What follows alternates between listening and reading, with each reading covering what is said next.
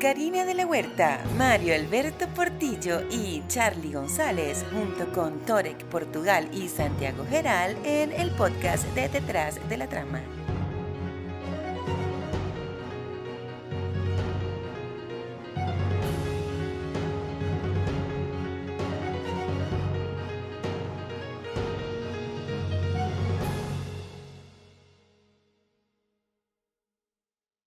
Priscila, esta película dirigida por Sofía Coppola, que en México se estrenó este año.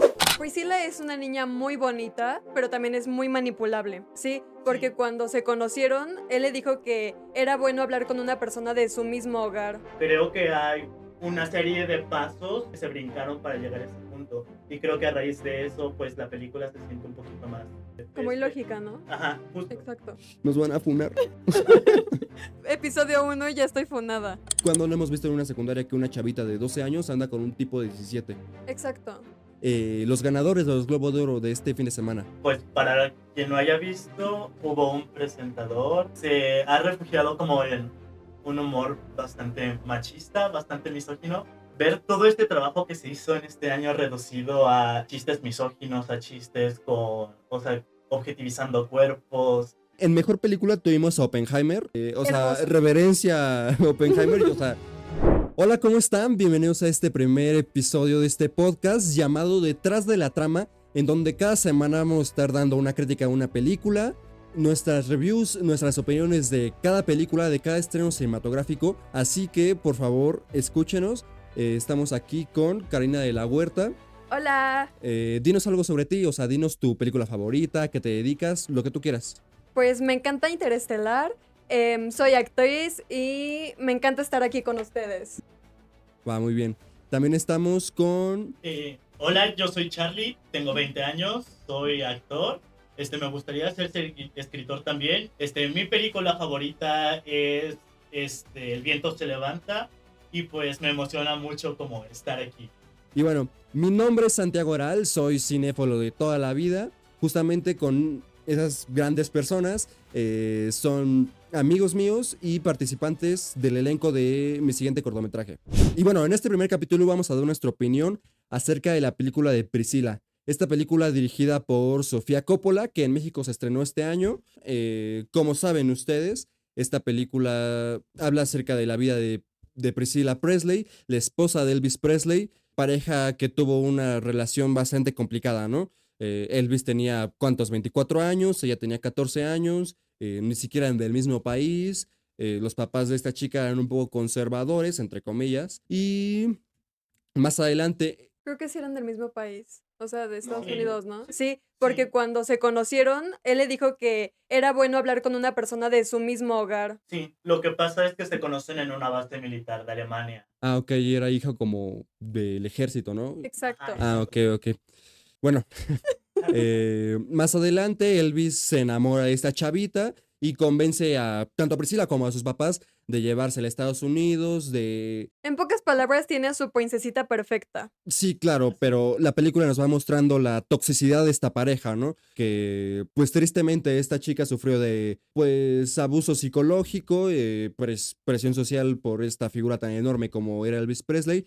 Y bueno, por favor cuéntenme, tú Karina, que creo que estás muy emocionada por esta película, cuéntame por favor qué opinaste de esta película que justo la fuiste a ver hoy en la mañana, ¿no? Exacto. Bueno, em, ¿cómo empezamos? Priscila es una niña muy bonita, tiene como que sus propios ideales, pero también es muy manipulable. Y pues desde un inicio creo que la forma en la que se conocieron fue bastante rara. O sea, yo no creo que a mí me dejaran ir a casa de un desconocido que es súper famoso, y menos si llegaba un desconocido donde yo estaba tomando un refresco para decirme como de, oye, vamos a casa Bueno, de pero Elvis". es que como también era fiesta de americanos y como dicen- Bueno, o sea, sí, pero Ajá, sí, estamos pero sí hablando de... raro, ¿no? O sea, Aparte tenía 14 años. En un inicio se entiende que la hayan dejado ir porque pues era fiesta de americanos, de alguna forma como, pues no sé, como aliados o pues alguien cercano al ser americano, pero pues al final de cuentas sí era una tontería, ¿no? Sí, pero creo que la película se pudo mostrar de una manera más consecuente, no tanto el, el brinco de que, ah, le invitaron, sí, pues vas. Creo que hay una serie de pasos o de situaciones que se brincaron para llegar a ese punto. Y creo que a raíz de eso, pues la película se siente un poquito más este, recortada, inconsecuente. Como Este, ilógica, ¿no? Ajá, justo. Exacto. No, ok, sí, de hecho, no sé si ustedes notaron, o sea, me gusta la película y el ritmo, o sea, como que no hay un pero que le ponga, pues, al guion, a la historia en general, hasta como la segunda mitad, cuando como que empiezan a mostrar la vida de Priscila ya viviendo en Estados Unidos, en la casa de Elvis, ahí sí siento como que es muy repetitiva, ¿no sienten ustedes? O sea, Sí. como que Sí. no avanza la historia, siento yo. A mí me pasó exactamente lo contrario, de hecho. Este, siento que a medida que se va planteando el cómo se conocen y cómo se va yendo a vivir con Elvis Presley, creo que hay series de inconsecuencias o cosas que faltan, este, pequeños cachos que no nos muestran. Y a raíz de eso, pues hace que la experiencia, al menos en mi caso de la primera parte de la película, se sienta incompleta. Ya de que se instala a vivir en, con, en la casa de Elvis, creo que ya agarra un poco más de ritmo y un poco más de identidad. Y Ok. creo que, o sea, sí está esto de que es muy repetitivo, pero creo que es intencional. El, hecho de que Sofía Coppola quiera retratar, porque al final de cuentas toda esta violencia es un ciclo, es un círculo, y que por más bien que esté, pues no tiene un fin. Sí, Sí. claro. Adem- bueno, perdón. eh, al ser como también tan repetitiva, puede que lo haya hecho de una forma intencional para también mostrarnos lo tan repetitiva que era su vida, ¿no? O sea, tan aburrida, tan, o sea, cada día era lo mismo y todo esto.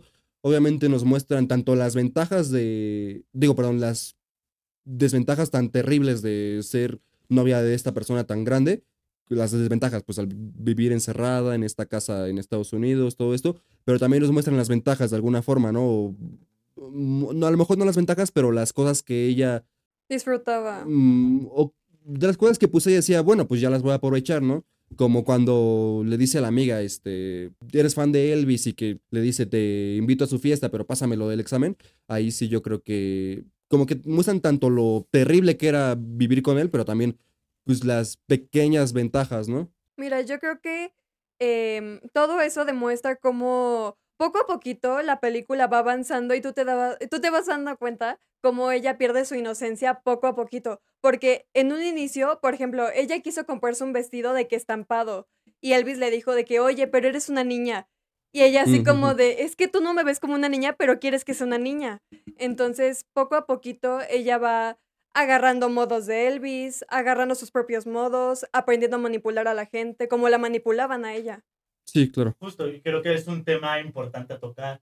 El hecho de que se la llevó aún siendo una niña y prácticamente la moldeó a como él quería que De fuera. hecho. Es una práctica que es común, pero no debería ser común hasta la fecha, que creo que es el grooming, y creo que se desarrolla en- bastante bien en la película, ¿no? Sin caer ni en una romantización ni en un extremo tan drástico de un escenario tan fatalista que si bien creo que si es una, un foco de alarma o algo para tener cuidado, pues se muestra de una manera ma- muy humana. Ok, bueno, ya dimos nuestras opiniones un poquito generales de la película, pero ahora para ir en fases, para ir como un poquito organizados, eh, de la historia. ¿Alguno de ustedes dos quisiera como argumentar un poquito más acerca de cómo está escrita la película y qué, qué opinan de, de la estructura de la película? Creo que es complicado abordar esta parte, especialmente porque es basada en hechos reales, ¿no? Yo y no- también, bueno, perdón, no sé si, si, no sé si tú lo pienses, pero esta película no tiene una estructura, aunque sí tiene una estructura de tres actos o cuatro actos, como lo quieran ver, siento que es como que cada giro, todo esto sí está de una forma no oculta, pero sí de una forma muy puesta hom- homogénea, homo- homogéneamente, ¿no? O sea, no a propósito, pero sí los giros, como la forma en la que avanzando la historia, siento que sí se siente bastante natural, ¿no? Es un guion que se deja fluir poco a poco. O sea, como que no está obligada a irse al siguiente acto, que tenga un giro aquí y todo esto. Siento que sí se toma su tiempo, ¿no piensas eso? Sí, naturalmente creo que es parte de la esencia de Sofía. Creo que en general todo el cine de arte se toma el tiempo de explicar como cada escena y justificarla. Retomando mi punto, considero especialmente que justo si bien no es una película comercial o estructuralmente digerible, por decirlo de alguna manera, sí creo que hay como no queda tan claro por qué Priscila se enamora tanto de él. Ok, Pues- sí es más como se Yo enamora de él por admiración. Espera, ¿no? yo siento que más que enamoramiento fue obsesión. Ajá. Porque, ok, es un cantante súper reconocido, súper atractivo y te está viendo como una mujer teniendo 14 años. O sea, cualquier niña que no tenga la madurez suficiente automáticamente dice, wow, y queda deslumbrada. Y pues también le daba todo lo que quería. em, aunque también podemos tomar en cuenta que Elvis tuvo sus limitaciones, porque se esperó para realizar ciertas acciones con ella Sí, pero muy manipuladoramente, ¿no? O sea, sí, pero de todas formas como que poquito a poquito fue entrando en su cabeza. Y poquito a poquito se fue comiendo sus sentimientos, Pero- su energía. ¿Dices que eso es algo bueno o es algo malo? Es, Es que es no hay que generalizar o no hay que catalogar las cosas como buenas o malas. exacto. Simplemente pasaron como pasaron y ya es este, responsabilidad de nosotros como espectadores ver qué repercusión tienen en nosotros. Ajá, ma- em, interpretarlo a nuestra manera. Sí, claro. Entonces no Y más podemos... hacer una historia de algo que le puede pasar a cualquier persona, ¿no? O bueno, no que, pues, eh, no es como que cualquier niña se enamore de Justin Bieber y que Justin Bieber le haga caso, pero sí. Son cosas que pueden Ajá, pasar. Esto pasa común en todos lados, en todas las secundarias. Cuando no hemos visto en una secundaria que una chavita de 12 años anda con un tipo de 17? Exacto. Y pues al final también yo me supongo que encontró ese lado cariñoso que le faltaba. Porque podemos ver que en su casa sí la quieren y todo, pero no es como que su papá le demuestra el amor Sí, no, así, era como que la amaba nomás porque es su hija, ¿no? O sea, no Exacto, porque sí. realmente hubiera un cariño genuino. Sí, no, y Elvis llegó y fue como un huracán de sentimientos, se lo lanzó a una niña y ella dijo como de, es que aquí, o sea, de aquí soy porque me gusta, porque yo le gusto, porque me ama, porque haría todo por mí, porque estuvo ahí, o sea, para empezar la mantuvo meses y meses y meses y meses, no le habló, no la buscó y de la nada un día le llama y ella como que vuelve esa chispa ya cuando lo iba a superar y llega y le dice, te voy a traer conmigo y automáticamente pues su mente ya tiene el chip de que es que yo soy de él. Siento que esta película no es un secreto, es algo que en el mismo trailer lo puedes ver. Es una película visualmente hermosa. ¿Ustedes qué piensan de esto?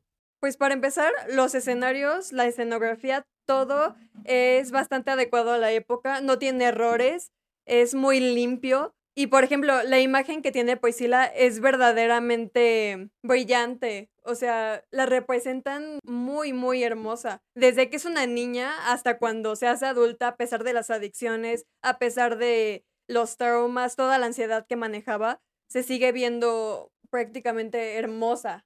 Y sobre todo creo que la actuación de Kaylee Spaney, que es la que hace Priscila, es fenomenal. Es una actuación muy bien ejecutada. Creo que ayuda mucho justo esta transición que la vemos de ser una niña de 14, 15 años hasta cuando ya es madre. Entonces hay un trabajo de circunstanciación y de desarrollo de personaje muy concreto, porque lo vamos viendo con ella. Pero aún así es, está excelentemente bien construido. Sí, claro, o sea, ¿quieren hablar con spoilers? Pues ya hablaste con Alerta spoilers. No hemos dicho spoilers tan grandes, pero ¿quieren que hablemos con spoilers? Pues Sí, ¿no? podemos poner una alerta O sea, la spoiler. película estuvo en muy poquitos cines y ya seguramente la van a quitar en dos semanas, así que ya hay que hablar con spoilers. Sí. Como dices, este arco está perfectamente construido desde la forma en la que este idiota llega, bueno, Elvis Presley, no, un idiota en el amor, un idiota, un idiota románticamente, ¿no? En su vida personal. Eh, y bueno, también en su vida personal, ¿no? O sea, como en la película esta de Elvis Presley, que su manager lo manipula de esta forma y todo esto, que no sé si haya pasado en la vida real, o sea, es una película, pero pues sí nos han mostrado del año pasado para acá que Elvis es en su vida normal, fuera del mundo artístico, un tonto, ¿no?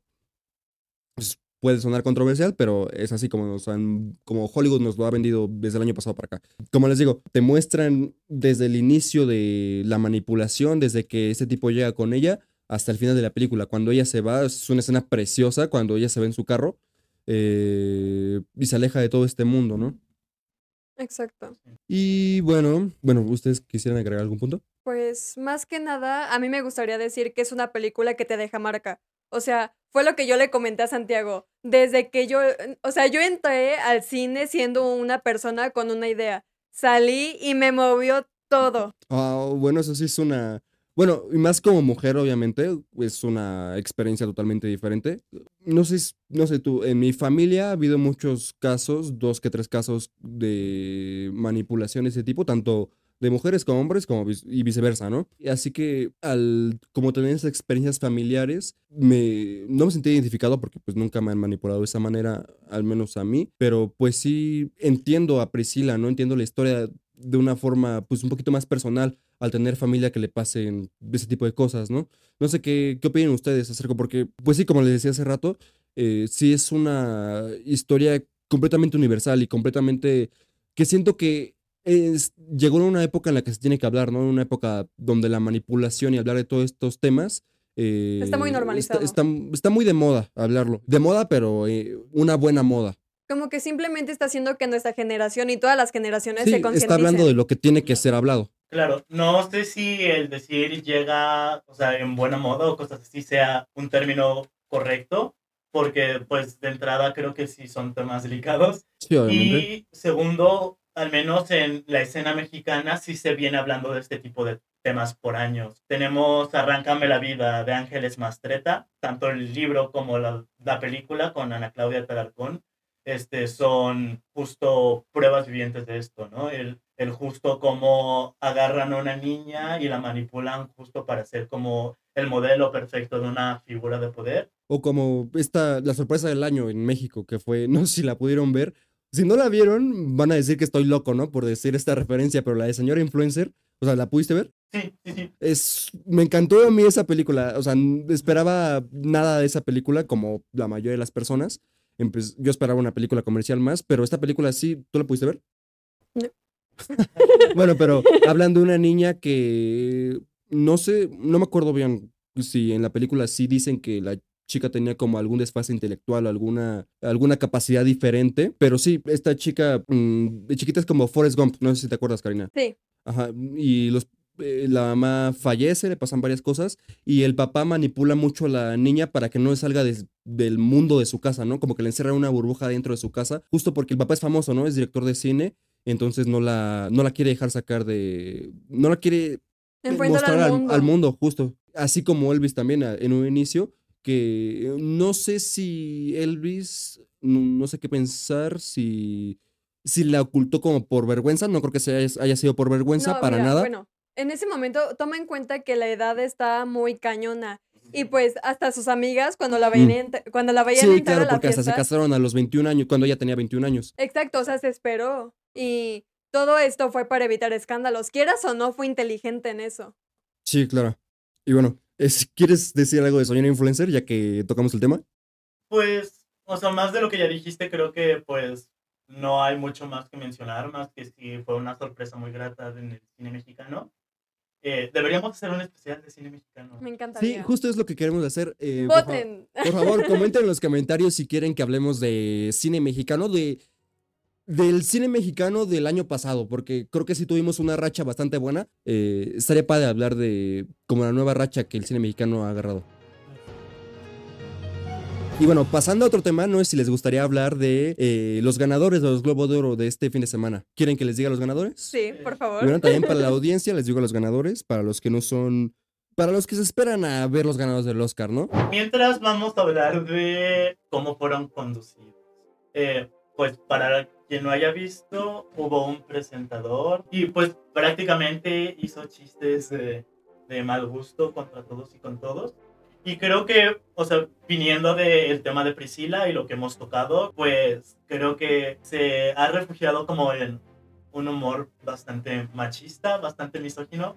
Y no sé, me hace mucho ruido, ¿no? Porque tenemos películas que han empoderado, por alguna manera decirlo, o pues resaltado esta lucha femenina por ocupar un lugar en la escena, ya sea Barbie, ya sea Priscila, este, y ver todo este trabajo que se hizo en este año reducido a chistes misóginos, a chistes con, o sea, objetivizando cuerpos, a chistes degradando mujeres, también hace muy... De muy mal gusto, o sea, sí. algo de verdad estúpido. Y luego el presentador se defiende diciendo, yo no lo escribí. Y es que justo, incluso aún así, si no lo hayas escrito, tú como presentador tienes la responsabilidad Sí, obviamente. de qué comunicas y cómo lo comunicas, ¿no? Al final tienes ética, ¿no? Sí, además, esos- ese tipo de presentadores, o sea, no son personas que encuentran en la calle, son personas con asesores de imagen muy grandes. ¿Y cómo es posible que el asesor imagen. no le diga, a ver, idiota, no digas estas cosas? Y aunque los tuviera escritos, se supone que eres comediante. O sea, hay toda una técnica detrás de esto. Sí, o sea, no tienes puedes- que preparar al público para Y bueno, rematar.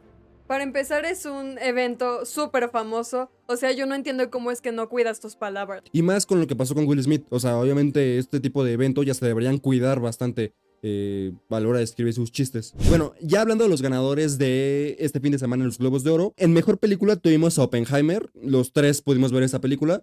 Eh, o sea, reverencia a Oppenheimer. yo, o sea, yo la fui a ver dos veces. De hecho, la voy a ir a ver en el reestreno. Es una película muy wow. O sea, es que no sé cómo explicarlo, pero me encanta cómo le meten ese, ese pequeño toque. No sé cómo, pero tienen algo.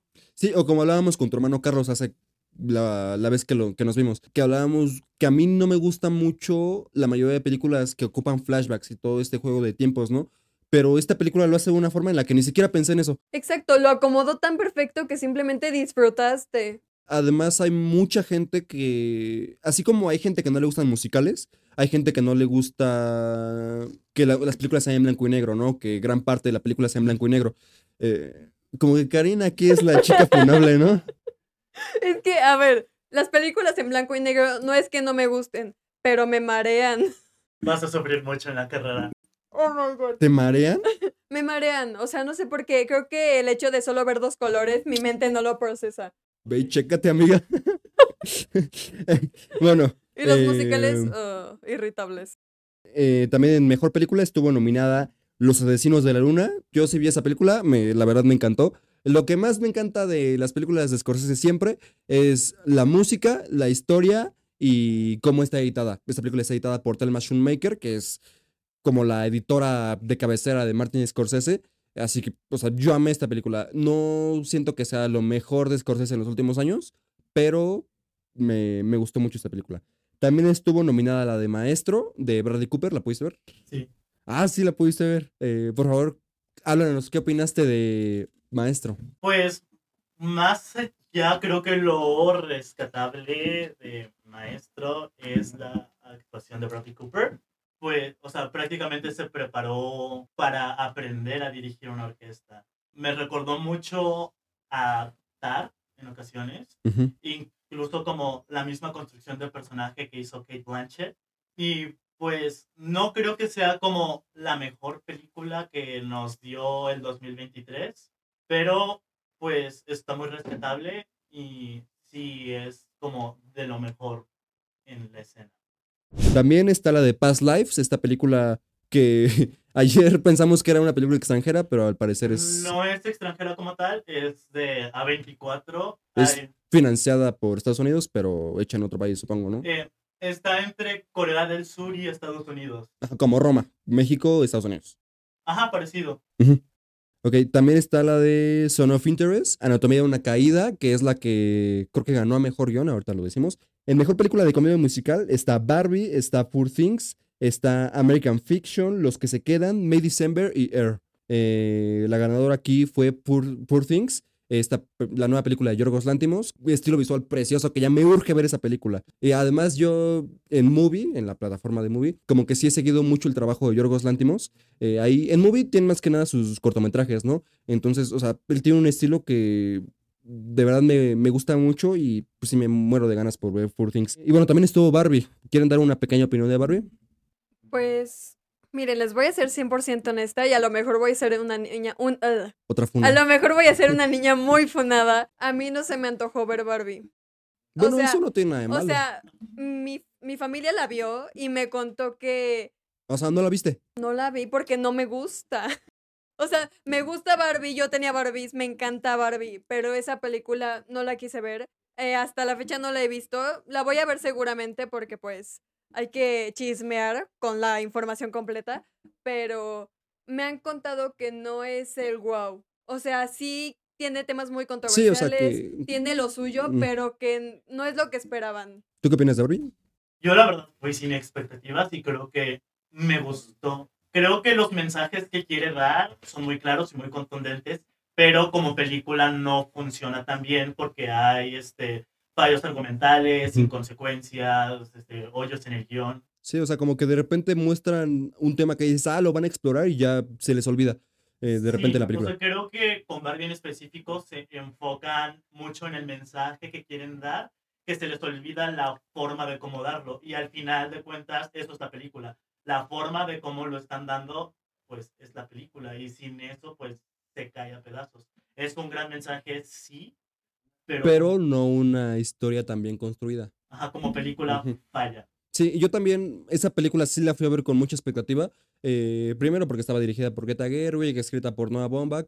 eh, sí dije, no, esta película me va a encantar. Y además vi el tráiler muchas veces. O sea, ¿tú pudiste ver el tráiler de esta película? No. Ah, no qué suerte. O sea, para mí fue imposible no ver el tráiler. Porque, o sea, mm, a mí al cine me gusta llegar muy temprano. Para sentir la experiencia, ¿no? De ir al cine. Y entonces vi el tráiler mil veces, me encantó el tráiler.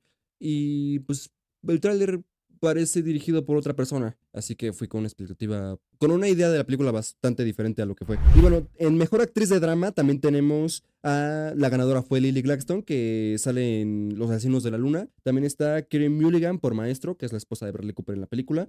También está Enid Benning por Nate. También estuvo Greta Lee por Past Lives, que espero que ya...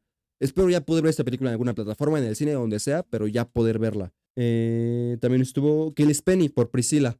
A mí me gustó, no hablé de la actuación de Priscilla, pero me encantó. También me encanta, eh, bueno, la historia del cortometraje, ¿no? El personaje de Ana Paula, que es un personaje así serio, me recordó mucho el personaje de Priscila, así que por eso, bueno, les cuento. Eh, estamos haciendo este cortometraje en donde la protagonista tiene una personalidad muy parecida a la de Priscila, eh, que es así como sumisa, tierna, pero la vida le pone diferentes situaciones difíciles, ¿no? Eh, así que por eso me gustó mucho la actuación de Kelly Spenny, porque me recordó mucho al personaje de Ana Paula en nuestro cortometraje. que próximamente van a ver.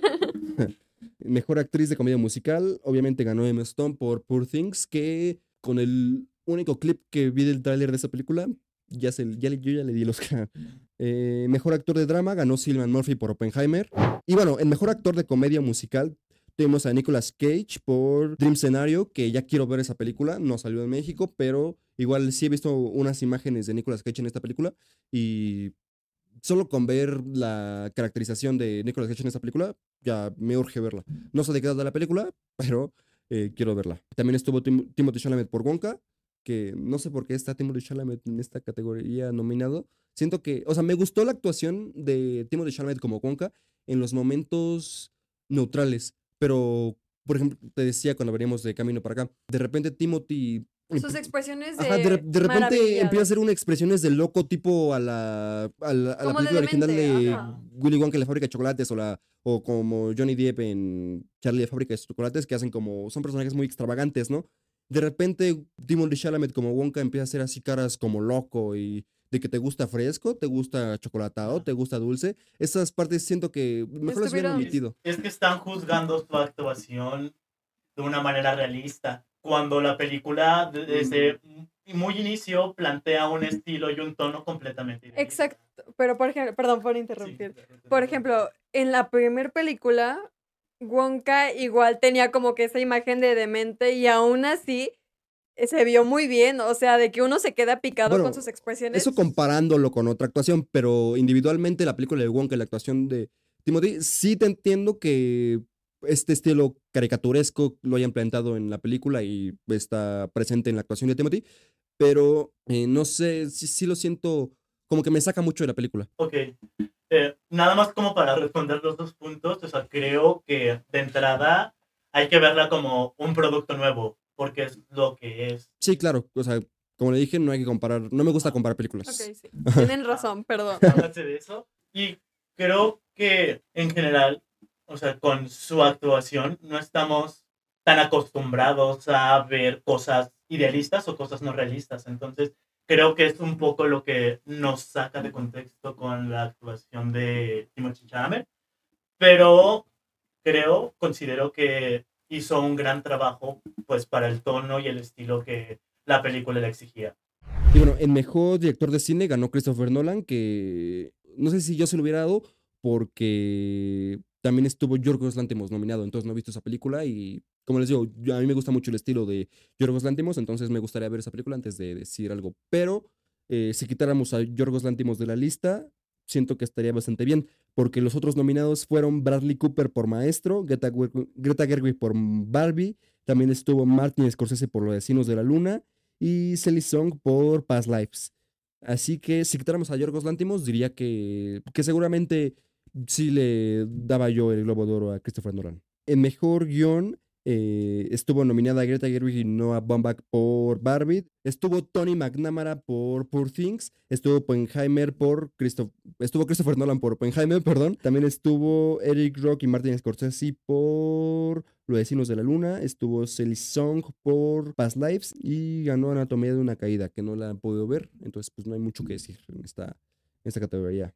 Hay que ponernos al corriente para hablar más adelante de pues, las nominaciones, porque seguramente va a estar nominada al Oscar eh, este guion de Anatomía de una Caída. El mejor actor de reparto ganó David Joy Randolph por Los que se quedan, que pues tampoco he visto esa película, pero también estuvo nominada Jodie Foster por Nate, Julianne Moore por May December, estuvo Rosamund Pink por Saltburn, Daniel Brooks por El color púrpura y Emily Blunt por Oppenheimer. Aquí sí no he visto, creo que ni la mitad de las películas, entonces no hay mucho que decir. Bueno, Creo pero que es tenemos que estudiar es que más. también en México, bueno, afortunadamente vivimos en Ciudad de México y podemos ver mm, un porcentaje mucho más alto que otros estados de la República, pero pues aún seguimos viendo en México. Mm, Muy, muy poquitas películas llegan y en muy poquitos cines. El mejor actor de reparto estuvo William Defoe, Robert De Niro, Robert Downey Jr., estuvo Ryan Gosling, Charles Melton y Mark Ruffalo. Eh, ganó Robert Downey Jr., que solo me faltó ver la película de May December y Poor Things. Pero de las que vi, siento que Robert Downey Jr. sí fue el mejorcito. Pero quisiera ver a William Defoe. Completamente. Creo que tengo que esperar el trabajo de Willem Dafoe para emitir una opinión. En mejor película de animación, esa sí es, hay que debatir un poquito de esto ya para ir concluyendo. El Chico y la Garza le ganó a Spider-Man cruzando el multiverso. Entonces, sí es algo súper, súper controversial, que mucha gente puede que esté de acuerdo, mucha gente que puede que no, pero de que es controversial, sí es controversial. O sea, eh, todos jurábamos que Spider-Man cruzando el Spider-Verse iba a ganar la del, le iba a ganar al Chico y la Garza y a todas las películas. Pero tú qué opinas?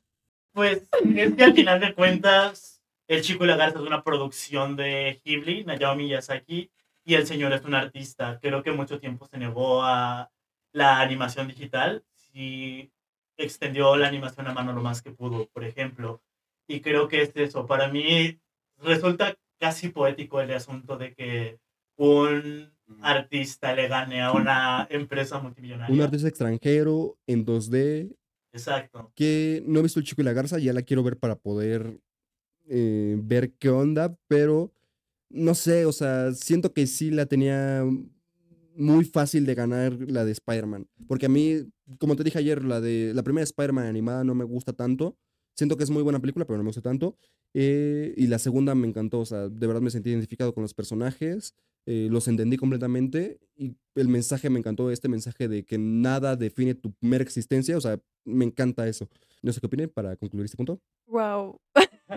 no, es que la verdad es que los veo hablando y creo que sí tengo que estudiar más, chicos. Tengo competencia. ¿Tú qué opinas para cerrar este punto? Pues sí, o sea, creo que... Ah, bueno, ya dijiste, pero Sí, en general creo que es más mi sesgo hablando porque soy muy fan de todo lo que Studio Ghibli produce, todo lo que Hayao Miyazaki haga yo lo voy a consumir. Entonces creo que es parte de, pues, una opinión no tan objetiva, pero pues sí estoy muy feliz que pues haya ganado el Globo de Oro y me gustaría también que ganara el Oscar. Vamos por ese segundo Oscar, Hayao Miyazaki. ¡Uh! en, en mejor película extranjera, bueno, en mejor película de habla no inglesa, ganó Anatomía de una caída, que les digo, o sea, bueno, no sé si en los Oscar pueda ganar Past Lives o esta película, pero siento que la competencia en- está entre las dos. Y en mejor banda sonora, que este premio, perdón si me exploto, pero esta película, digo, la película ganadora me encantó su banda sonora, que es Oppenheimer. Eh, esta película de, Can- digo, esta canción en Spotify de Can You Hear the Music, o sea, me encanta esa canción, bueno, esa pieza del soundtrack. En realidad siento que es un premio más que merecido, a pesar que no he visto Poor Things, pero siento que la tiene un poquito difícil, pero pues hay que verlo. Eh, también, mira, estaba El Chico y la Garza en mejor, en mejor banda sonora. Eh, es algo interesante, hay que escuchar esa banda sonora. También está Spider-Man a través del Spider-Verso La banda sonora, la verdad, no me acuerdo mucho, entonces no sé. Y también hay otra banda sonora nominada que me gustó mucho, que fue Los Vecinos de la Luna. En mejor canción original ganó esta Billie Eilish por la canción que sale en el clímax de Barbie, la canción que se llama What Was I Made For. Eh, esa canción me gusta, las demás canciones no me acuerdo, no he escuchado todas, pero esa canción me gusta. Esa categoría, la verdad, mm, no es que no la tome en serio, pero pues es una categoría a la que no le presto mucha atención, entonces pues está bien el premio. Y bueno, estos fueron los ganadores de los Globos de Oro este fin de semana. Eh, no sé qué opinen, o sea, en general, ¿qué opinas de, esta, de, de estos premios, de los premios que se dieron este fin de semana? Es que en general no me gustan los Globos de Oro porque separan drama de comedia y creo que como premiación o como críticos de productos no deberían hacer esto. Al final de cuentas, el arte corresponde, justo como dije al principio, a una necesidad de comunicar algo. Incluso en películas blockbusters responde a una necesidad creativa independientemente del género que sea. Entonces, separarlo se me hace un poquito incongruente o inconsecuente también, pero creo que al menos hay un preámbulo muy claro para qué es lo que se viene en los Oscars este año y pues ya estaré armando una quinela o algo así. Sí, bueno, y creo que la siguiente semana o dentro de dos semanas eh, ya salen las nominaciones para la siguiente semana ir haciendo nuestras predicciones. Y bueno, Karina, no sé qué, qué pienses ya para cerrar. Ok, pues en general yo creo que, pues a ver, justo como dijo, todas las películas son arte. Creo que una persona que hace un proyecto en el que invierte tanto tiempo de su vida y en el que personas se unen para hacer algo que comunica y que transmite los sentimientos. O sea, es que no sé cómo explicar lo que siento, pero creo que me están entendiendo, ¿no? Bueno, en general yo creo que, pues que gane el mejor y el que tenga el mejor arte. Que todos tienen el mejor arte. Uy, uy, uy, Bueno, hay, hay que debatir un poco más Es a lo mejor la siguiente sesión, pero... sí, una cosa muy subjetiva. Sí, justo, o sea, que gane el mejor arte, como Woody Allen, que nunca iba a ninguna premiación, ganó creo que uno o dos Oscars en su carrera como mejor director y nunca fue a recibir su premio, que porque tenía prácticas de la banda, o sea, realmente no le importaba. Y pues a partir de pensamientos como alguien tan grande como Woody Allen, pues sí se ha puesto en mucha conversación esto de premiar películas una mejor que otra, entonces pues sí sería un buen episodio a futuro este, hablarlo. Y bueno, les agradecemos mucho por haber escuchado este, cap- este primer capítulo de Detrás de la Trama. Muchas gracias, nos estaremos viendo cada semana. Y por favor, comenten qué opinan de lo que dijimos en este podcast. Gracias por escucharnos y espero que les esté gustando esto. Si quieren reseñas de algunas películas en específico o de temas que les gustaría ver, pues aquí déjenlo abajo en los comentarios. Y bueno, para despedirnos, aquí en la descripción de YouTube eh, les dejo el contacto de los locutores que nos ayudaron a hacer las cortinillas y también de el músico que nos ayudó a hacer la música original de este podcast, que es la música que han escuchado en las cortinillas. Así que si les gustó la música de las cortinillas, eh, por favor contacten a estas personas y nos vemos en la siguiente. Adiós. Bye. Este podcast fue posible gracias a Lara Producciones. Recuerda que puedes escucharnos en todas las plataformas digitales. Hasta la siguiente función.